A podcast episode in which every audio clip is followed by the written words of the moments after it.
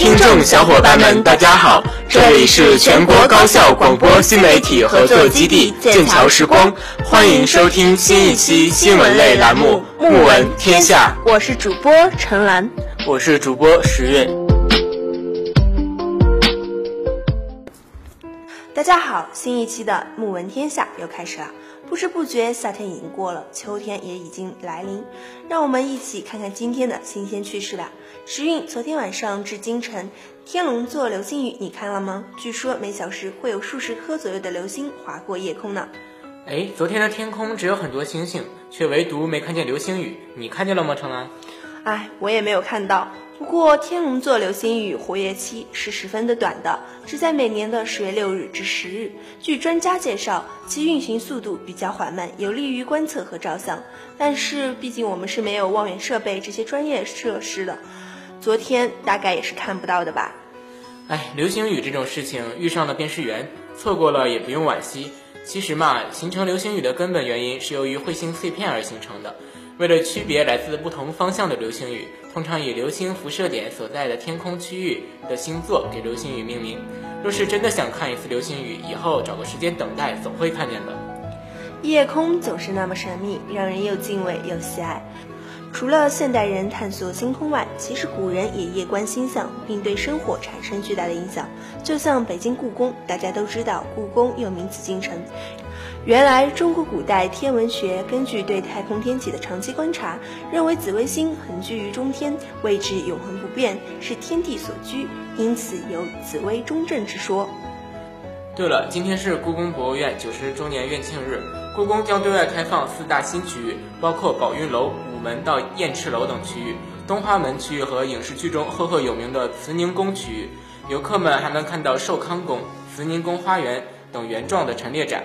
网友纷纷表示说：“看看小主们的寝宫长什么样。”而且我猜这次之所以能开发一些区域，是因为之前很多流传的稀奇古怪的恐怖故事，往往在夜深人静的紫禁城为背景，月黑风高、古宅深院、孤魂怨鬼或泣或歌，听起来森然恐怖。但故宫昨天回应，这些纯属子虚乌有，历代故宫人从没在紫禁城看过或经历过什么灵异事件。等非开放区域开放后，这些传闻将不攻自破。正好以后可以去北京观赏观赏。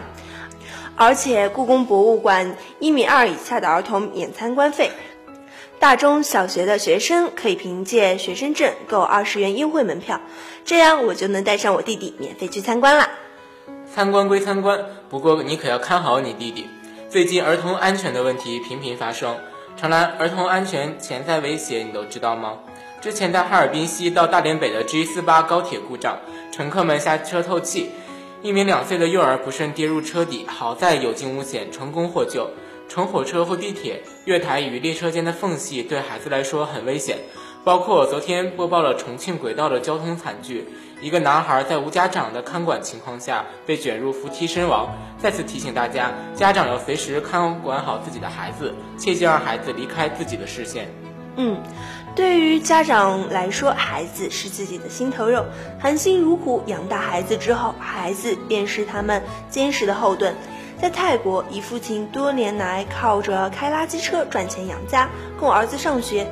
目前，儿子卡朗纳隆从泰国著名学府毕业，在垃圾车前向父亲叩头表示感恩，照片感动无数网友。卡朗纳隆说：“小时候觉得父亲开垃圾车十分令自己丢脸，长大后才明白父亲对自己的殷切期望。儿子不辜负父亲的辛苦，从优秀的学府毕业。我觉得世界上没有永远的垃圾，只有放错位置的自尊和永恒的亲情。自食其力，诚实劳动，在哪儿都不丢脸。”说到高等学府，之前二零一六年年度 US News 世界大学排行榜发布，在工程类专业排名中，清华大学从去年的第二名跃级为第一名，超越麻省理工等知名理工学院。工程类前十名中，中国高校还有浙江大学居于第四，哈尔滨工业大学排名第七位，香港城市大学排名第十。真是壮哉我大中国！还有，在这里提醒各位准备考研的小伙伴们，明天起考研的正式报名开始了。十月十号到三十一号，每天的早上九点到晚上的十点，可以在网上报名。小伙伴们注意了，如果姓名里面有生僻字的话，要用拼音代替，而且姓名的拼音的填写不可以有空格。还有应届和非应届的本科毕业生报考点的选择有所不同。最后，通讯的地址为接收通知书的有效地址，必须准确填写。之前闹得沸沸扬扬的青岛大虾风暴，让大家家喻户晓的好客山东，几天就被段子手冷嘲热讽成了宰客山东，一颗老鼠屎就能坏一锅粥。旅游形象更是易碎品。事件发生恰逢旅游法实行两周年，但种种现象却表明，许多规定还只停留在表面现象。难怪在已公布的旅游收入数字的省区中，山东以三百九十二点一亿元的列排行榜第一。据悉，天价虾的店主已经找到了，但还没退钱、没道歉。当地的物价局工作人员称，涉事店主已被公安部门找到，该事件的处理仍在进行中。我觉得整治旅游市场需要零容忍，公平安全的环境才是旅游业繁荣依赖的土壤。而且这个宰客现象也不是个别。最近网上热议的手机来电显示到底该不该收费问题，虽然新华社发文表示质疑，但运营商从未被披露来电显示成本依据，并且收费标准不一。最大的问题在于收费却不一定保真。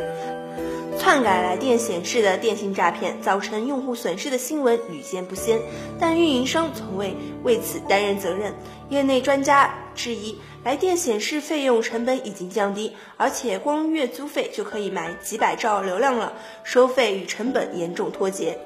收不收费，尔等民众又岂能说了算？总理发话都没用，我就不明白了，难道来电显示不该是手机中本来就应该有的功能吗？这种垄断的企业简直是太任性了。相比较任性企业而言，中国的球迷可就可爱多了。之前国足客场对阵卡塔尔，大约一千名中国球迷现场助威。虽然国足最终输了比赛，但中国球迷自发清理看台垃圾的行为，赢得了主场球迷的尊重和赞扬。赛后，有卡塔尔的球迷在社交网站中贴出中国球迷自发清理看台的照片，得到了大家的一致点赞。中国球迷们好样的！